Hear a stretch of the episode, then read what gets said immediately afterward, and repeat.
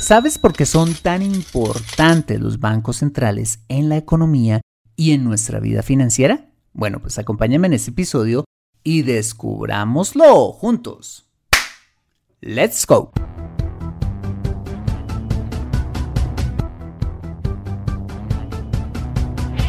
Bienvenido a Consejo Financiero, el podcast de finanzas personales donde aprenderás a manejar inteligentemente tu dinero, salir de deudas, tomar buenas decisiones financieras y alcanzar una prosperidad sólida y duradera. Consejo Financiero son finanzas personales prácticas para gente como tú que desean transformar su futuro financiero. Bienvenido a bordo.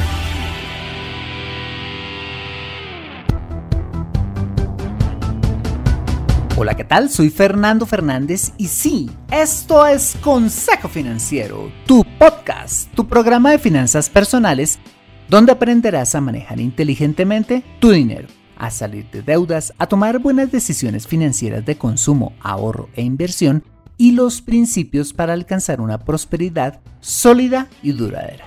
Como sabes, tener educación financiera es un aspecto esencial para alcanzar tus objetivos de vida. Pues aunque tu profesión o área de conocimiento no sean las finanzas, todo lo que hagas en la vida involucrará dinero, por lo que necesitarás saber administrarlo inteligentemente para alcanzar cada una de tus metas financieras. En Consejo Financiero aprenderás a convertirte en un maestro experto de tus finanzas personales y como siempre, te invito a visitar www.consejofinanciero.com, donde podrás encontrar este y muchos más contenidos de finanzas personales que su seguro van a ser de utilidad para tu vida financiera.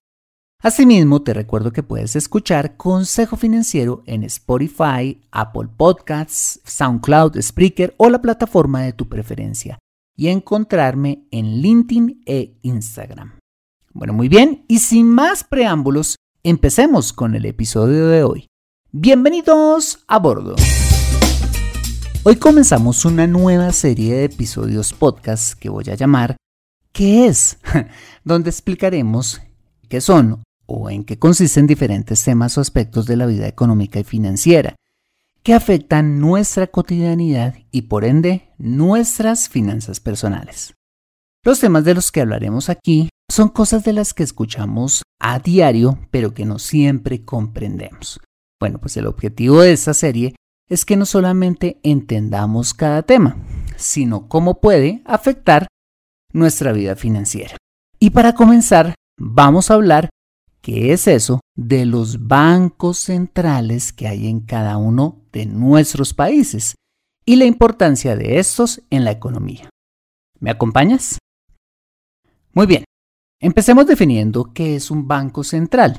En palabras muy sencillas, un banco central es la institución que emite y administra la moneda de cada país y ejerce la función de ser el banco de los bancos, así como ejecutar la política monetaria, cambiaria y crediticia de cada nación. Eso lo veremos más adelante. Ejemplo de estos son, por ejemplo, la Reserva Federal de los Estados Unidos, pues que es su banco central. También está el Banco Central de la República Argentina, el Banco Central do Brasil, eh, el Banco Central de Reserva de Perú, el Banco de la República de Colombia, el Banco de México, más conocido como Bánsico, o el Banco Central Europeo. Todos ellos son bancos centrales. Asimismo, los bancos centrales tienen una serie, mm, digamos, de características especiales que los diferencian de otras entidades públicas, entre las cuales podemos mencionar las siguientes características. La primera de ellas es que los bancos centrales deben, y digo entre comillas, deben ser instituciones completamente independientes del gobierno de turno, con el propósito de que sus decisiones estén basadas en un análisis técnico y objetivo de la economía, más que en las decisiones apasionadas o subjetivas del gobierno a cargo y su orientación política. ¿Vale? La segunda de estas características es que cumplen los mandatos de sus propios estatutos o leyes, independientes Independientes o independientemente de lo que crea o no, nuevamente el gobierno de turno, como por ejemplo, y lo veremos más adelante, la meta de inflación ya establecida por este previamente, ¿vale? Y en tercer lugar, los bancos centrales tienen un gran poder a la hora de enfrentar crisis económicas, de aquí su importancia y su rol en la economía. ¿Cómo lo hace? A través del ejercicio de sus diferentes funciones y herramientas con las que cuenta, que son muy importantes conocer y entender. Bueno, y precisamente cuáles son estas funciones que tienen los bancos centrales. Vamos a verlo a continuación. Bueno, pues como ya te lo mencionaba eh, en un comienzo, la primera función de los bancos centrales es la emisión de los billetes y monedas de nuestros países y además ponerlas en circulación o por el contrario, recoger la circulación de dicha masa monetaria del mercado. Esta ha sido quizás una de las más cuestionadas funciones de los bancos centrales en el mundo, pues algunos de ellos mm, pues se les ha ido la mano en emitir más moneda de la que se necesita, generando graves problemas inflacionarios, como hoy en día es el caso de Venezuela.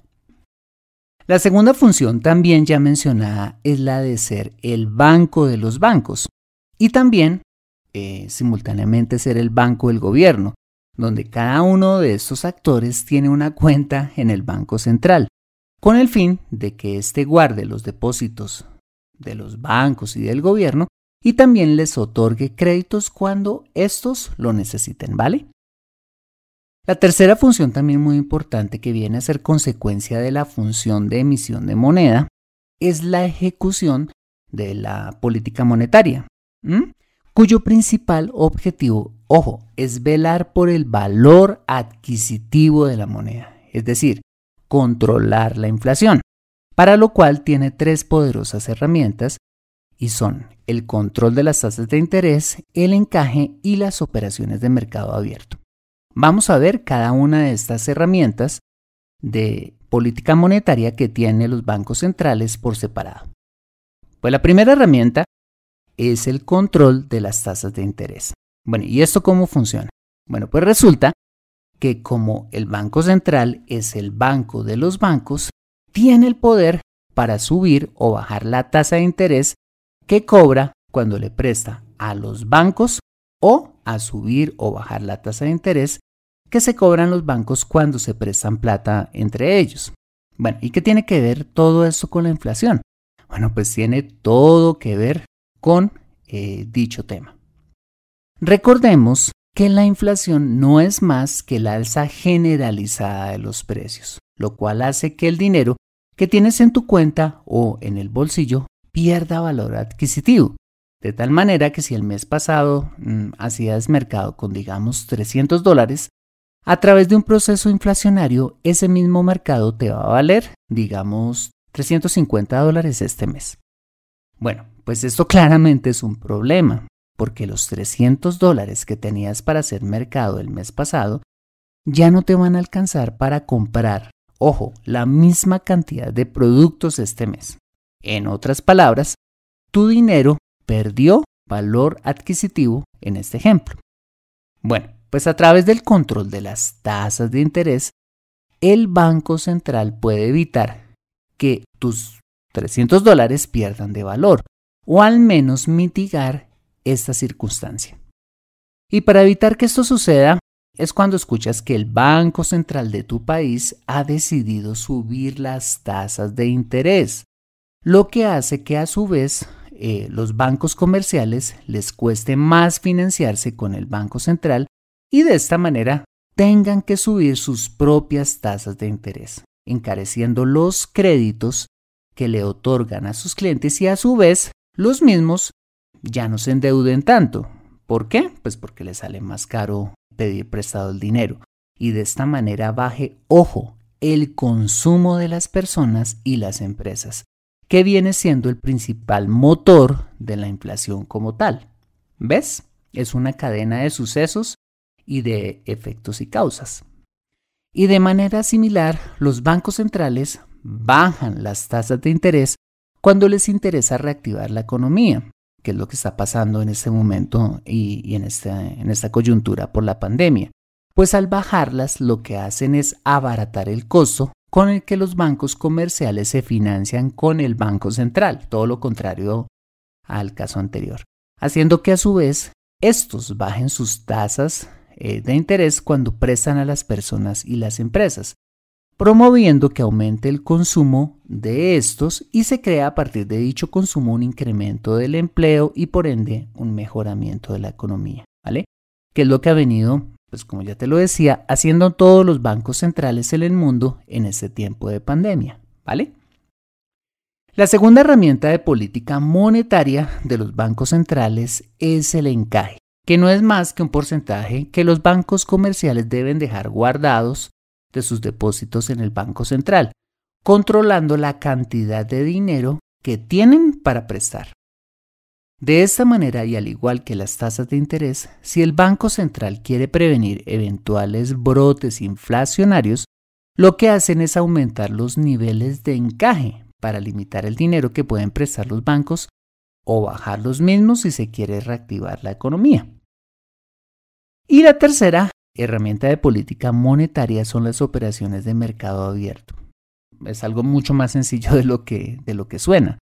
Donde el Banco Central va al mercado de valores, es decir, si va a la, bolsa de valores o al mercado de valores y compra o vende títulos eh, valores eh, en el mercado, eh, con el fin de buscar inyectar o retirar liquidez en el mercado, de tal manera que si se quiere controlar la inflación, pues hace ventas masivas de títulos recogiendo liquidez del mercado o cuando quiere hacer lo contrario, es decir, promover la recuperación económica, pues hace compras masivas en el mercado de valores eh, inyectando liquidez, ¿vale? Bueno, pues entender la función de la política monetaria, que es todo esto que acabamos de ver a través de las tasas de interés, eh, el encaje y las operaciones de mercado abierto, pues es algo muy valioso, porque cuando sepas que el Banco Central está subiendo las tasas de interés o los encajes, es porque la situación económica está dando visos de recuperación, pero que también hay riesgos inflacionarios, o cuando escuchas que el Banco Central está bajando las tasas de interés o los encajes bancarios, eh, por ejemplo, significará que la economía está o corre riesgo de pasar por una crisis económica. Y esto te ayudará a tomar las debidas precauciones en uno u otro caso en tus finanzas personales. ¿Vale? Acompáñame después de este mensaje donde veremos las restantes funciones de los bancos centrales. Regresamos en segundos. Me siento atascada en mi vida financiera y no sé por dónde empezar. Quiero ahorrar para la universidad de mis hijos, pero no sé dónde hacerlo. Me gustaría invertir en fondos de inversión, pero no sé dónde ni cómo. Deseo tener un seguro de vida, pero no entiendo del tema. Quisiera planear mi jubilación, pero no tengo quien me asesore.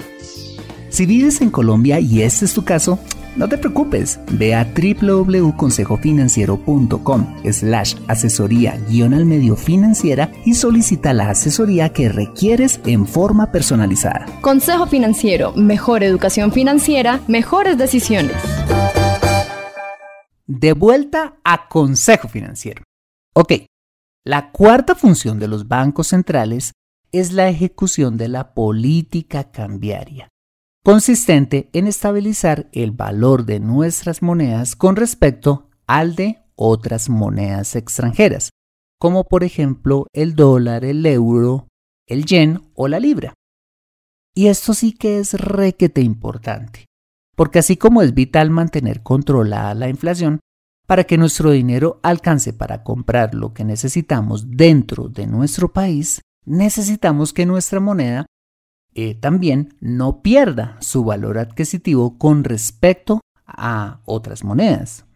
Cuando, por ejemplo, queremos comprar o vender bienes o servicios desde o hacia el exterior.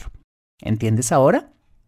Y esta realidad la podemos ver reflejada en nuestra vida diaria. Cuando, por ejemplo, queremos comprarnos un televisor importado, cuando queremos irnos de vacaciones a otro país o cuando queremos hacer negocios con el exterior.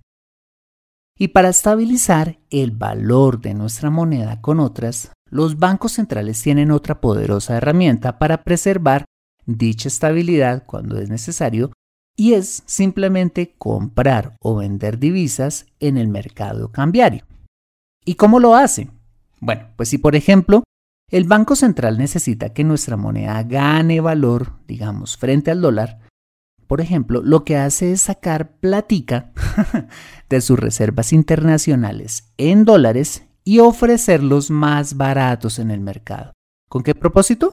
Con el propósito que el precio de esta divisa baje al haber abundancia de, ella en el mercado y por ende nuestra moneda se revalúe con respecto al dólar. O haría lo contrario si quisiera devaluar nuestra moneda, es decir, hacer que pierda su valor frente al dólar, comprando masivamente dólares en el mercado, haciendo que el precio de esta divisa suba del precio, suba de precio, eh, debido a la escasez de la misma en el mercado. Aunque esto último es poco común que pase en nuestros países. Normalmente el problema siempre es que, el dólar, eh, en este caso que es como la moneda de referencia, siempre vale cada vez más con respecto a la nuestra. Hoy en día, la experiencia ha demostrado que la mejor estrategia para estabilizar el valor de nuestras monedas frente a otras está en aplicar algo que se llama una política cambiaria flexible, que consiste simplemente en una mínima intervención del Banco Central comprando o vendiendo divisas, salvo situaciones económicas coyunturales donde sí se hace importante que el Banco Central intervenga comprando o vendiendo divisas, ¿vale?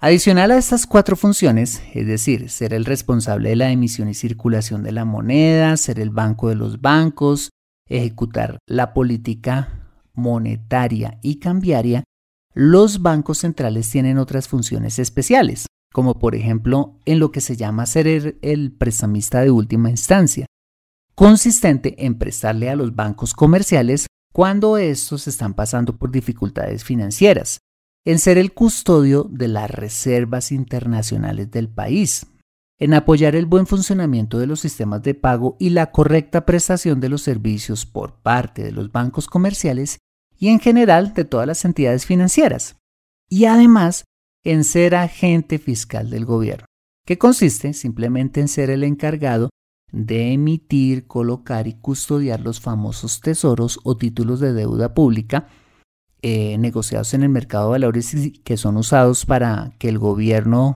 eh, se financie o en ser agente en la contratación de préstamos internacionales o locales, según el país lo necesite, entre muchas más funciones.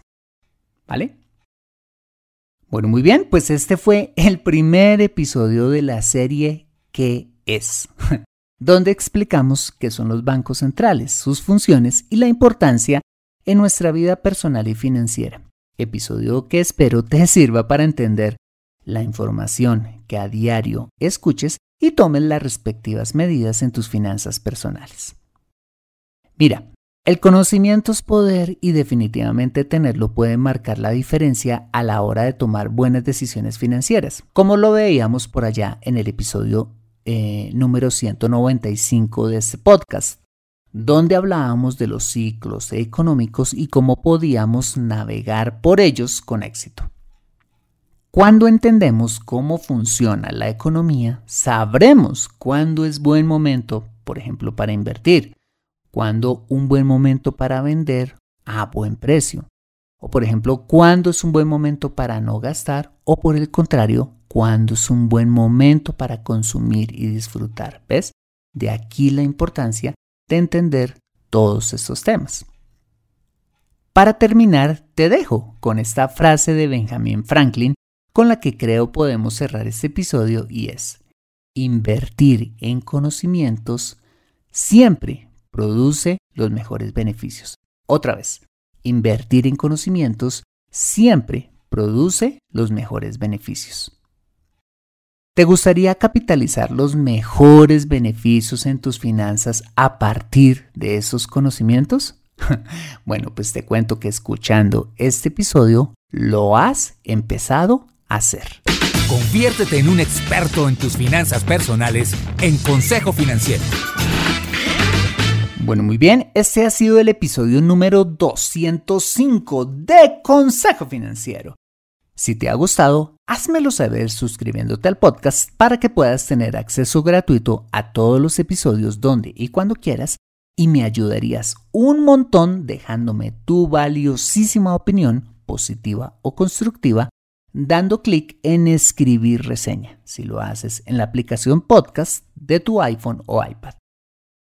Esto es muy valioso para mí porque cuando pones tu opinión donde quiera que me escuches, hace que el algoritmo de dicha aplicación sugiera a más personas escuchar el programa y hace que Consejo Financiero pueda llegar a muchas más personas. Por adelantado y de corazón, mil gracias por tu ayuda. Asimismo, te invito a compartir este episodio a través de tus redes sociales, con tus contactos, familia o amigos a quienes consideres les sea útil este episodio para su vida financiera y personal.